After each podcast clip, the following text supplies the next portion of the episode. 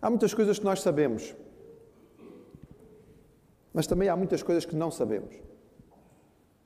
E provavelmente há mais coisas que nós não sabemos do que aquelas que sabemos. É por isso que as nossas vidas são feitas de perguntas. Estamos sempre a fazer perguntas, já repararam? E estamos sempre a receber perguntas. As perguntas fazem parte da vida. Há todos os tipos de perguntas. Há perguntas por mera curiosidade. São aquelas perguntas que nos informam, mas que não são essenciais. A gente quer saber, mas também se não souber, não morre. Por exemplo, qual é a sua cor preferida? É útil, é engraçado, talvez eu queira lhe comprar alguma coisa e queira saber a sua cor, mas não é uma coisa essencial da vida, não vou morrer se não souber. Há perguntas que são circunstanciais. Nós as fazemos quase que por obrigação. É verdade que nós as fazemos tanto por obrigação que às vezes nem paramos para ouvir a resposta, não é? Como uma pergunta: então como está? Olha, realmente eu não estou. E a gente, quando olha, a pessoa já virou a esquina, não é? Não só perguntou por perguntar, faz parte, não é? É obrigatório, digamos assim. É boa educação. Há perguntas que são, que são úteis. São perguntas feitas para receber alguma orientação, alguma direção, alguma instrução. São perguntas que apoiam. Que horas estão? Ajudam-nos a estabelecer o horário. Olha, onde é que fica a junta de freguesia? É porque eu estou precisando ir lá. São perguntas que têm alguma utilidade. Há perguntas que são incómodas. Nós preferíamos que elas não fossem feitas. São constrangedoras, são desagradáveis. Nós preferimos não ouvi-las. Do tipo: por que é que tu mentiste em relação àquele assunto? Há perguntas que são necessárias. São importantes para as decisões básicas da vida. O que é que queres fazer da tua vida? Qual é o, qual é o teu propósito? Para onde é que estás a caminhar? E há perguntas que são decisivas. Elas definem quem somos, o que fazemos e qual será o nosso futuro. Nós começamos na semana passada a percorrer uma história do Antigo Testamento muito conhecida, mas olhando para ela, não só pela história em si que nós já conhecemos, mas tentando perceber aquilo que ela tem de implicações para nós, a história de Jonas. E na história de Jonas nós encontramos uma série de perguntas importantes para nós. E eu queria que o irmão abrisse a sua Bíblia para nós as lermos. Está lá em Jonas capítulo 1. Presumo que hoje já seja um bocadinho mais fácil achar Jonas do que na semana passada, não é? Semana passada houve alguma dificuldade. Lembrar aos irmãos que Jonas está no Antigo Testamento, depois de metade da Bíblia, não é? Nós temos os, os Salmos, mais ou menos a meio, o irmão continua um bocadinho e vai chegar aos profetas. Tem os profetas grandes, livros grandes, Isaías, Jeremias, Ezequiel e Daniel, e depois começa uma lista de 12 profetas chamados menores: Oséias, Joel, Obadias, Jonas. O irmão encontra Jonas, capítulo 1. Vamos ler. Convido os irmãos a ficarem de pé, em reverência à palavra do Senhor.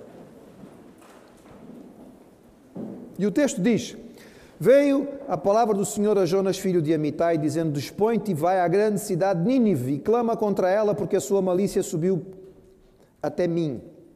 Jonas se dispôs, mas para fugir da presença do Senhor, para Tarsis, e então, tendo descido a Jopa, achou um navio que ia para Tarsis, pagou, pois, a sua passagem e embarcou nele para ir com eles para Tarsis, para longe da presença do Senhor.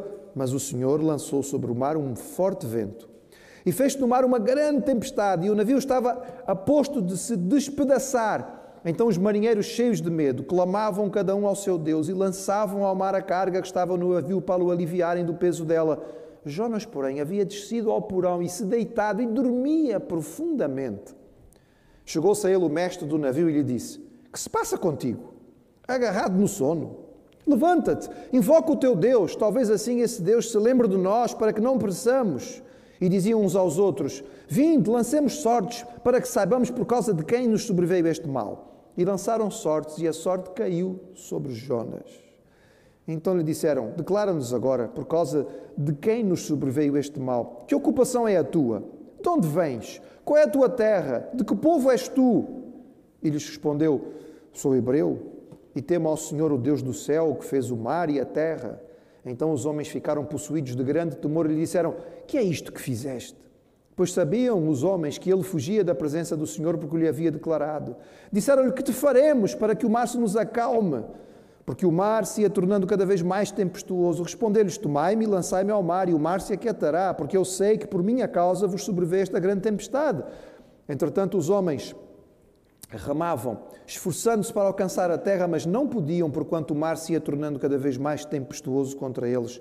Então clamaram ao Senhor e disseram: Ah, Senhor, rogamos-te que não pereçamos por causa da vida deste homem. E não faças cair sobre nós este sangue, quanto a nós, inocente, porque tu, Senhor, fizeste como te aprouve. E levantaram a Jonas e o lançaram ao mar, e cessou o mar da sua fúria. Temeram, pois, estes homens em extremo ao Senhor e ofereceram sacrifícios ao Senhor e fizeram votos. E deparou o Senhor um grande peixe para que tragasse a Jonas.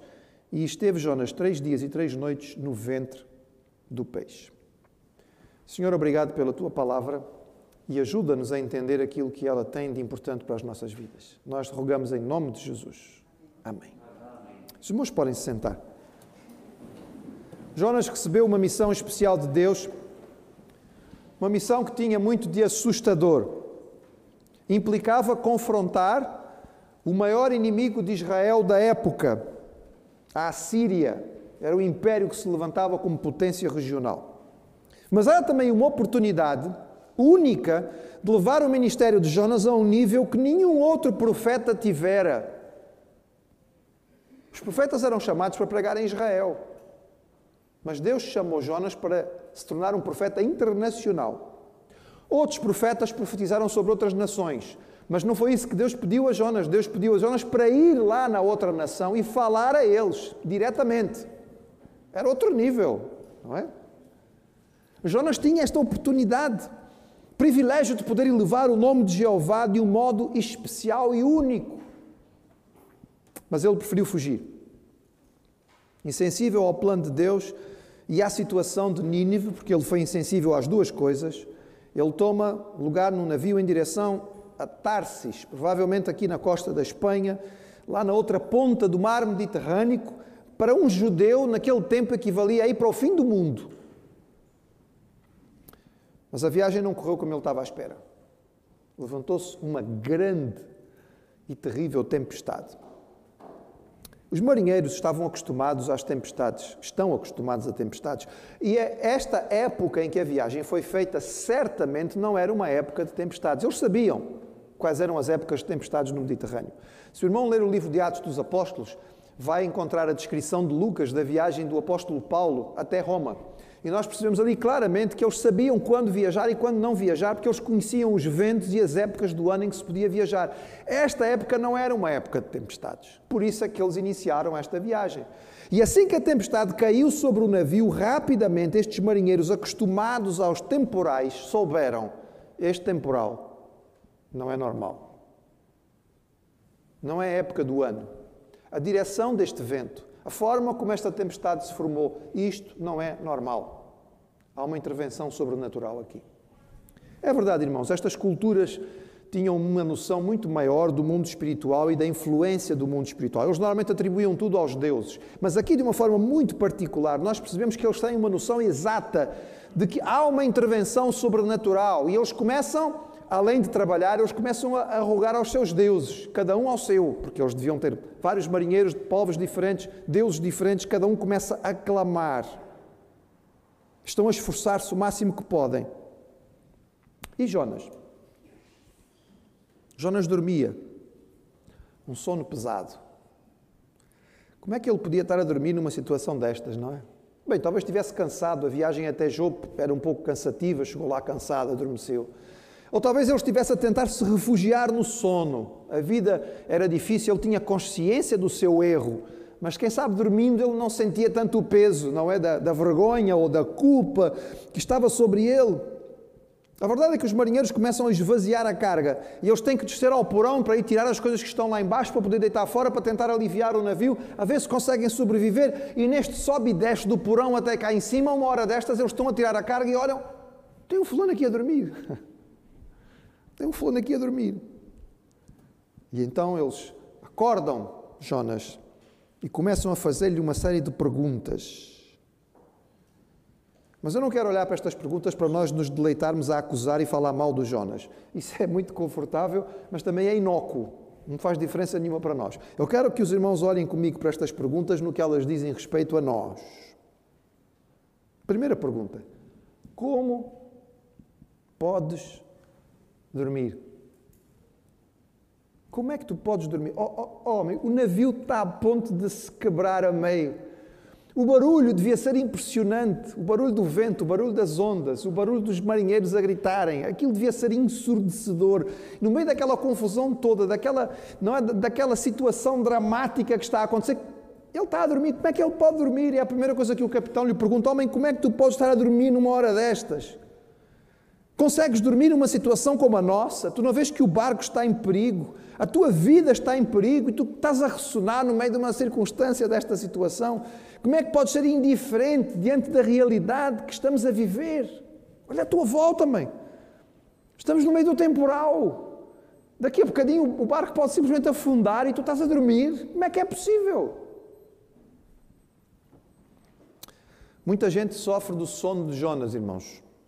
Passa a vida a dormir. Passa pela vida numa espécie de transe, sem verdadeiramente assumir, viver, viver a sério, viver vida com V grande. Estão indiferentes às coisas que os rodeiam, tanto o bom quanto o mal. Há vários tipos de, de, sono, deste tipo de sono. Pode ser, por exemplo, o trabalho. A pessoa está tão envolvida na carga de trabalho que não repara em mais nada, está ali obcecada por aquilo, não é? Os ingleses usam uma expressão workaholic. É o indivíduo que é, é, é viciado em trabalho. Ele, ele não só trabalha do trabalho, mas ele leva o trabalho para casa, ele não consegue pensar em outra coisa, ele não consegue tirar férias. O trabalho é a única coisa que ele tem, o resto é uma espécie de sono. Ele está, ele está drogado pelo trabalho. Mas há pessoas que o, que o fazem por outras coisas, talvez simples atividades do dia a dia, a rotina da vida familiar, as muitas ocupações. Algumas pessoas estão adormecidas com o entretenimento, com, com a televisão, com a internet, com as notícias, com muito que chega, ocupam tanto a sua cabeça com a vida dos outros,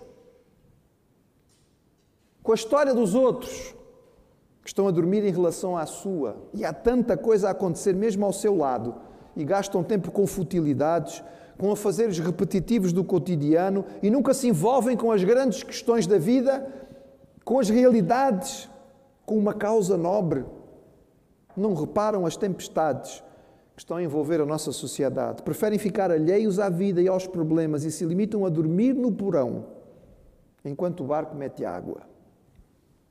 Há uns anos atrás, ah, houve uma notícia que chamou a atenção nos jornais: um casal na Coreia do Sul deixou o seu bebê morrer de fome.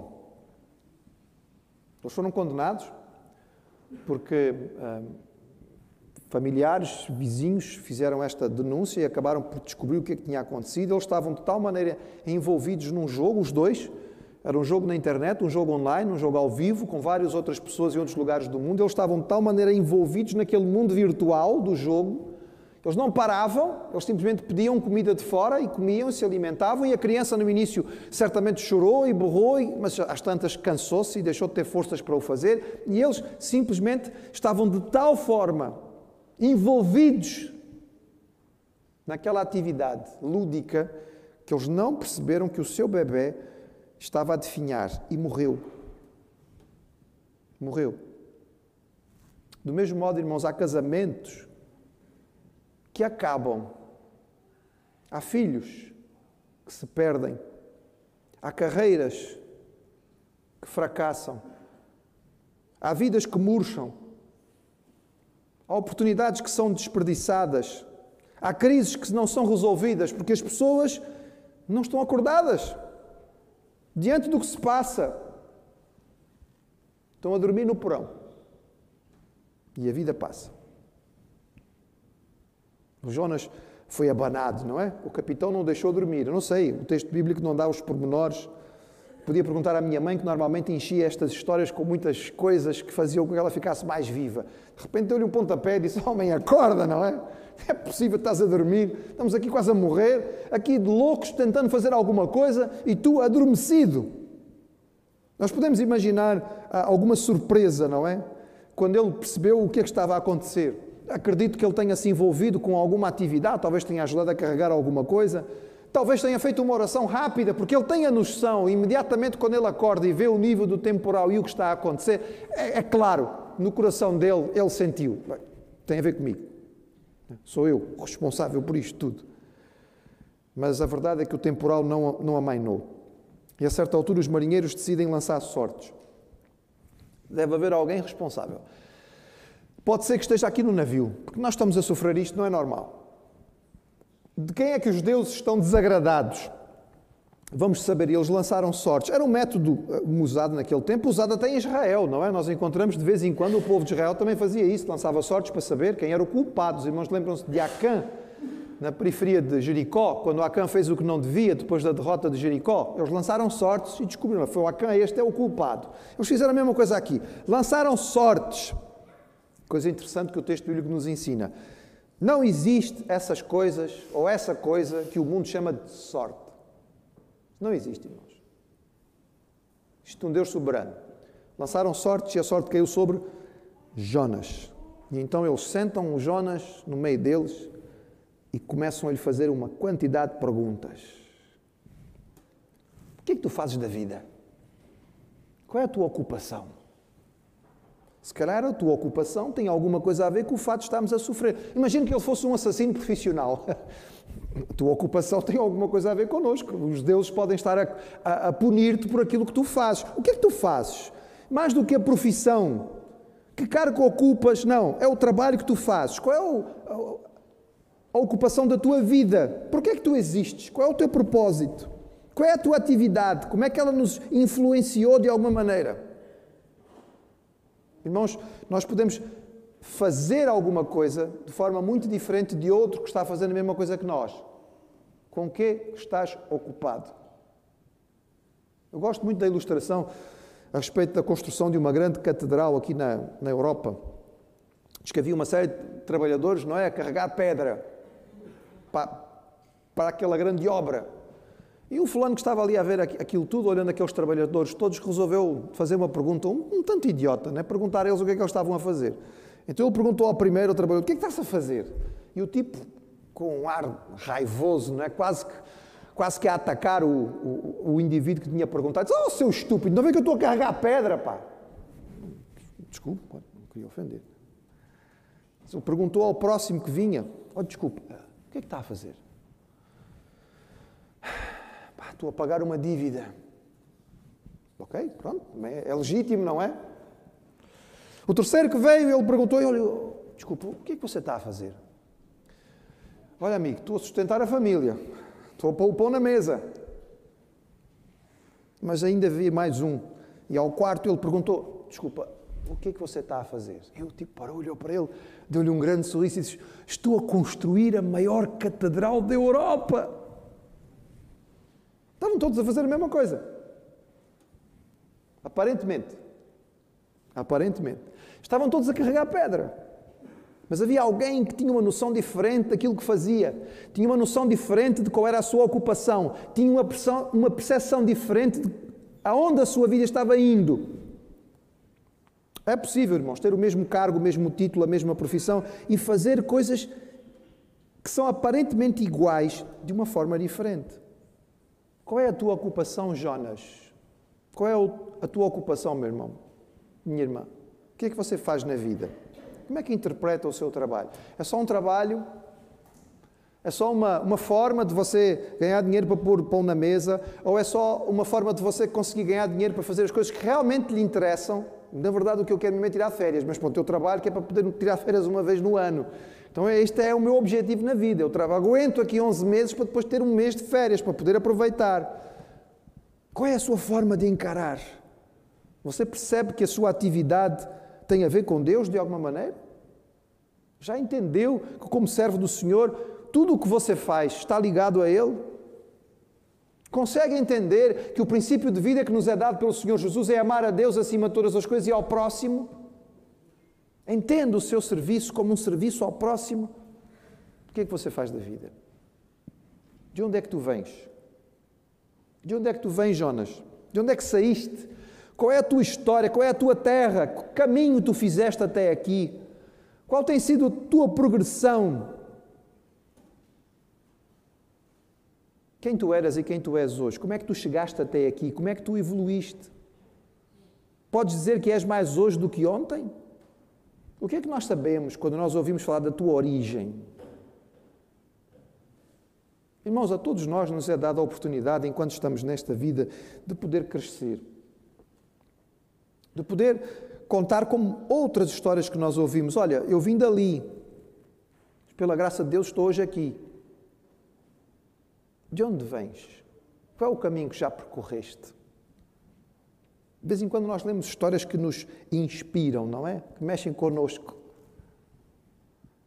Ben Carson nasceu numa família afro-americana pobre dos subúrbios de Detroit, uma região onde, onde os afro-americanos normalmente vivem com circunstâncias bastante difíceis. Quando ele tinha oito anos, os seus pais se separaram. Ele, a mãe dele descobriu que o pai tinha uma outra família e eles foram viver em circunstâncias muito difíceis. A sua mãe vivia processo de depressão quase constante. Ela tentou suicídio várias vezes e ela foi internada em instituições psiquiátricas e o miúdo ficava à conta de quem podia olhar por ele. Com 10 anos, ele e a sua família, a sua mãe e o seu irmão partilhavam a casa com outras famílias. A casa não era uma casa só deles, era uma casa deles e mais outras famílias, cada família num quarto. A escola onde ele estava, ele estava muito atrasado. Os professores procuraram a sua mãe porque explicaram que ele estava cerca de dois anos atrasado em relação a todos os outros meninos que estavam na mesma turma. Olhando para esta característica, para, essa, para esse início, o que é que se podia esperar deste miúdo? Provavelmente que ele se tornasse mais um membro de uma gangue das muitas que existiam na região, traficando droga, envolvidos em crimes, grandes ou pequenos, talvez com uma esperança de vida relativamente curta. Ben Carson cresceu tornou-se um bom aluno e conseguiu entrar na faculdade. Já era algo extraordinário, tendo em conta a história da sua família, extraordinário. Mas ele não entrou em qualquer faculdade, entrou na faculdade de medicina, o que ainda era mais significativo para aquela realidade. E quando ele se formou, tornou-se médico, mas não só médico, tornou-se cirurgião. E não, não só cirurgião, tornou-se neurocirurgião. E ele desenvolveu algumas alguns procedimentos revolucionários na área da neurocirurgia. Ele chegou ao ponto de ser nomeado diretor de neurocirurgia pediátrica da Universidade John Hopkins, nos Estados Unidos, uma das instituições mais conceituadas de medicina no mundo. De onde é que tu vens, Ben? Olha, eu venho de um subúrbio pobre de Detroit. É pá, Neurocirurgião, fantástico. De onde é que tu vens, Jonas? De onde é que tu vens? Qual o teu percurso? Estás em, ascensão ou em queda? Se nem todos nós podemos ter uma história como a de Ben Carson, certamente todos nós podemos olhar para a nossa própria vida e perceber se o Senhor tem conseguido, ou nós temos permitido que Ele faça em nós o crescimento da Sua graça. Nós recebemos do Senhor dons, talentos, capacidades, oportunidades. E o que é que temos feito com isto? De onde viemos e onde estamos hoje? Conseguimos responder com convicção? Quem é o teu povo? Perguntaram a Jonas. Quem é o teu povo? A quem é que tu pertences? Todos nós temos um senso de identidade e por isso nós temos que pertencer a alguém. Uma música que fez algum sucesso na rádio portuguesa, música popular, em que o indivíduo repetia sistematicamente e muitas vezes: quando alguém nasce, nasce selvagem, não é de ninguém. Mentira. Completamente errado. Quando alguém nasce, já nasce sendo de alguém. Alguém nasce numa família. Aquela família nasce dentro de um contexto, dentro de uma realidade. Essa história que nasceu selvagem, nós não somos bichos, somos animais. E o nosso senso de identidade vem, normalmente, de nós pertencermos a alguém. É verdade, irmãos, o mundo ocidental é muito individualista. Quando, estamos, quando lidamos com outras realidades de outros lugares do mundo, nós percebemos o quanto a noção da comunidade pesa mais. Mas, independentemente disto, todos nós temos a necessidade de pertencer a alguma coisa. Há pessoas que tiram a sua identidade de um clube de futebol. Aquilo é a coisa mais importante da vida. Toda a gente podem saber o nome dele, não sabem onde ele mora, não sabem o que ele gosta de comer, se ele é casado ou se ele não é casado, mas sabem que ele é do clube tal. Porque ele, assim que é, começam a conversar com ele, ele deixa claro que pertence ali. Aquela é a sua identidade. Quando é que ele se sente bem? Quando ele vai ao estádio e a sua equipa joga, e ele está em casa, no seu estádio, no estádio da sua equipa, aquela multidão toda a gritar junto a ele ali, uau, aquilo, o seu senso de pertença é desenvolvido naquela hora, a sua identidade está ali. Há quem tire a sua, o seu senso de pertença por estar num partido político, numa associação de moradores ou numa gangue de rua. Os irmãos sabem como é que as gangues conseguem captar jovens porque elas oferecem isto. A noção de pertencer a algum lugar. Normalmente, jovens de famílias pobres, que têm famílias desestruturadas, que estão perdidos, não sabem onde estão, e as gangues oferecem isto. Aqui, tu és dos nossos. Arranja um nome, uma tatuagem, um, um casaco de cabedal, seja o que for, e agora tu és um dos nossos. Porque nós sentimos falta disto, irmãos. Nós precisamos pertencer a algum lugar. Todos os anos, milhões de muçulmanos e milhares de portugueses peregrinam. Os muçulmanos têm que ir a Meca. São muitos milhões, irmãos, do mundo inteiro. E é impressionante quando nós conversamos com um muçulmano que foi a Meca. Eles mudam até o nome. Na Guiné-Bissau, a partir do momento em que o muçulmano foi a Meca, ele acrescenta ao seu nome o prefixo Alad, que é basicamente em árabe a peregrinação. Ele agora, se ele antes tinha um nome, ele era o Mamadou Samba. Ok, ele agora é o Aladja Mamadou Samba, porque ele agora já foi a Meca. E quando alguém diz isto, toda a gente, uh, espera aí, este já fez a peregrinação. E quando conversamos com eles, eles nos transmitem aquele senso extraordinário de ter pertencido. Os irmãos podem imaginar o que é? Dezenas de milhares de pessoas, todas vestidas da mesma maneira, a prostrar-se ao mesmo tempo em oração. Aquilo dá um senso, não é? Não estou sozinho, há uma multidão comigo. Certamente algo parecido acontece com aqueles que peregrinam até Fátima. As pessoas querem, têm necessidade disto. Quando eu desejo responder por mim, falo sobre nós. Quando alguém me pergunta a respeito de mim, eu acabo respondendo coisas que não são só sobre eu, mas sobre eu e a minha família. A minha identidade tem a ver com as escolhas, com os caminhos, com a direção. Quem é o nosso povo? A quem pertencemos? Que símbolos nos identificam? Há quem use com orgulho a camisola do seu clube de futebol ou uma tatuagem. E nós, irmãos, o que é que nos define? Quem é o teu povo, Jonas? Quem é o teu povo? Como é que podemos ser identificados? Nós somos, e já lemos hoje no início do nosso culto, em teoria pelo menos, o povo de Deus, geração eleita, sacerdócio real, povo adquirido, somos a família de Deus, a igreja de Cristo, a noiva do Senhor. Mas somos conhecidos por isso. Os irmãos já ouviram muitas vezes falar sobre os agentes secretos de Deus, não é? Agentes secretos. Ninguém sabe que. Ninguém sabe que eu sou crente adoradores das horas vagas. Jonas tentou responder o melhor que podia, e se os irmãos verem o texto, percebem que ele nem sequer teve coragem de dizer que era profeta. Isso era a primeira coisa que ele tinha ter dito. Ele não teve coragem de dizer que era profeta. Ele simplesmente deu a entender: olha, eu sou do povo, de, sou, do, sou hebreu, pronto. Adoro o Deus que é criador dos céus e da terra. Foi o suficiente para que eles ficassem ainda mais assustados e continuassem a perguntar: o que é que tu fizeste, homem? O que é que tu fizeste?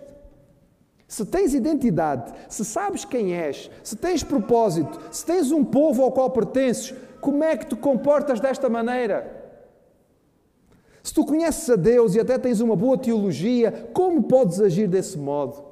Se tu tens uma identidade bem definida, não é incongruente estares agindo desta maneira, não é incoerente seres quem és, pertenceres a quem pertences, teres um sentido de vida como dizes ter e atuares como tens atuado. Consegues olhar para o que tens vivido e perceber o que fizeste? O que é que tu fizeste? Tu nos envolveste. Nós não tínhamos nada a ver com isto.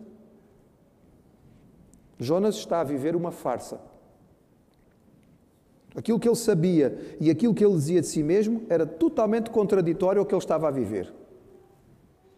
Se era hebreu, conhecia o Deus Criador de tudo, tinha até uma relação com Deus ao ponto de ouvir a sua voz, o que os marinheiros de certeza nunca tinham ouvido a voz dos seus deuses. Como é que ele podia estar a fugir? E nós? Os cristãos dizem que foram salvos. Reconhecem que Jesus morreu por eles. Que foram regenerados pelo Espírito Santo e habitados pelo Espírito Santo. Que a Bíblia é a revelação de Deus. Mas tantas vezes, a seguir, nós percebemos que vivem exatamente como aqueles que não conhecem nada de Deus ou dizem que Deus não existe, não sabem quem é Jesus, não reconhecem a Bíblia. E a pergunta tem que ser: que é que fizeste? O que é que fizeste? E a pergunta final, irmãos, parece tão interessante, não é? O que é que vamos fazer contigo? Que atitude nós podemos ter contigo? Vamos ouvir-te, rejeitar-te, amar-te, odiar-te. O que é que se pode fazer a uma pessoa como tu? É claro que aqui, no caso, nós sabemos que os marinheiros queriam perceber se havia algo que eles podiam fazer em relação a Jonas para parar a tempestade. Se Jonas era culpado, ele devia saber o que fazer. E Jonas disse: lancem-me ao mar. E eles não aceitaram. Pelo menos não levianamente, não é? O texto diz que eles ainda se esforçaram mais, porque eles não gostaram da solução do Jonas. Só quando a coisa ficou num ponto final em que eles viram: não, isto, vamos mesmo morrer todos. É melhor fazermos aquilo que ele nos disse. Irmãos, quantas vezes nós reclamamos da forma como somos tratados? Mas a pergunta que nós podíamos muito bem fazer é esta: o que é que se pode fazer conosco? O que nós temos vivido merece o quê? Desperta o quê nas pessoas? Jesus é o nosso modelo. Sim, houve uma parte que rejeitou Jesus, invejou Jesus, teve ódio dele, porque eram pessoas que viviam nas trevas e fugiam de Deus. E se nós quisermos viver como Jesus, há pessoas que vão agir assim conosco. Jesus disse: se isso acontecer, bem-aventurados. Bem-aventurados. Ah, mas irmãos, mas olhem para o outro lado. Jesus mudou a história. O seu impacto foi único, não só em Israel, mas no mundo. Ele dividiu a história da humanidade em antes e depois. Milhares e milhares foram curados, transformados, salvos. O crescimento da igreja, irmãos, que acontece no livro de Atos dos Apóstolos, é consequência do ministério de Jesus. Nós às vezes, ah, os apóstolos fizeram, fizeram, claro que fizeram o trabalho deles, mas aquelas pessoas estavam prontas para receber, elas viram Jesus, elas ouviram Jesus. Quando os apóstolos chegaram e disseram, Ele era o Messias, nós acreditamos. Pronto, o trabalho estava feito. Era a diferença daquilo que eles tinham percebido. Isto era o que Jesus despertava: paixão, fé, amor, consagração. E o que é que nós despertamos? O que se fará connosco? Foi preciso uma tempestade e um confronto com pagãos para que Jonas acordasse da sua vida incoerente. Para que ele percebesse que não era possível continuar a viver, dizer que era isto e fazer isto. O processo foi doloroso, foi dramático. Seria bom que não fosse o mesmo connosco, irmãos. Nós vivemos em tempos difíceis, irmãos, difíceis para a igreja. O humanismo é o Deus deste mundo e a coisa só vai piorar. Nós não devemos estar à espera de que o mundo tenha uma atitude diferente para connosco, irmãos. O mundo só vai piorar a sua situação. Aqui na Europa, nós estamos a caminho da perseguição como Igreja de Jesus, se quisermos continuar a ser Igreja de Jesus séria. Há aqueles que se dizem de Jesus e que estão a, a se conformar totalmente com o mundo. O líder do maior segmento do cristianismo do mundo, esta semana, declarou publicamente o seu apoio à união homossexual. Claro, ele pode fazer isso perfeitamente. Como líder que é, como líder religioso, como chefe de Estado, ele pode fazer o que ele fez. Como cristão com a Bíblia na mão, não.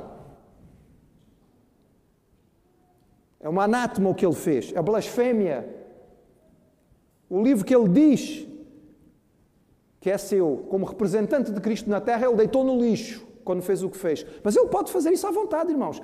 Mas a igreja de Jesus, que quiser ficar a sério com a palavra de Deus na mão, vai ser perseguida, irmãos. É tempestade. E o que é que nós vamos fazer? Dormir? No porão? Até que alguém nos acorde? Nós temos que olhar para a tempestade que está à nossa volta e as nossas respostas têm que ser fortes e convictas no Senhor. Como podes dormir? Não, eu não durmo. Não, não durmo. A vida é curta, ela é pequenina e eu quero vivê-la intencionalmente. Eu sei o que é que eu estou aqui a fazer. Estou envolvido com o meu Senhor, eu sou dedicado a Ele. Cada dia conta, cada oportunidade é valiosa. O que é que tu fazes? O que é que eu faço? Eu sou servo de Deus Altíssimo. Esta é a minha vida. Eu vivo a minha vida para Ele, toda a minha vida. Eu trabalho para Ele. Eu, eu, eu tenho o meu entretenimento para Ele, eu crio a minha família para Ele, eu vivo o meu casamento para Ele, eu faço amizades para Ele, eu converso para Ele. De onde vens? Ah, eu venho de uma vida de pecado. Minha vida era afastada de Deus, mas eu venho para uma vida nova. A presença do Senhor na minha vida é constante e com a unção do Espírito Santo eu estou a crescer em santificação a cada dia, conscientemente, deliberadamente, disciplinadamente. Quem é o teu povo? Meu povo é o povo de Deus, é a família de Jesus, é a igreja de Cristo, é de onde eu tiro a minha identidade. Ninguém vai me conhecer sem poder identificar rapidamente quem eu sou, a que grupo pertenço. Não vou viver a minha vida secreta. O que é que tu fizeste? Aquilo que eu percebo ser a vontade de Deus para a minha vida, com o desejo de constantemente o honrar, refletir a sua glória, abençoar os que estão à minha volta. O que faremos contigo? Podem aceitar o meu testemunho e fazer parte da família de Deus.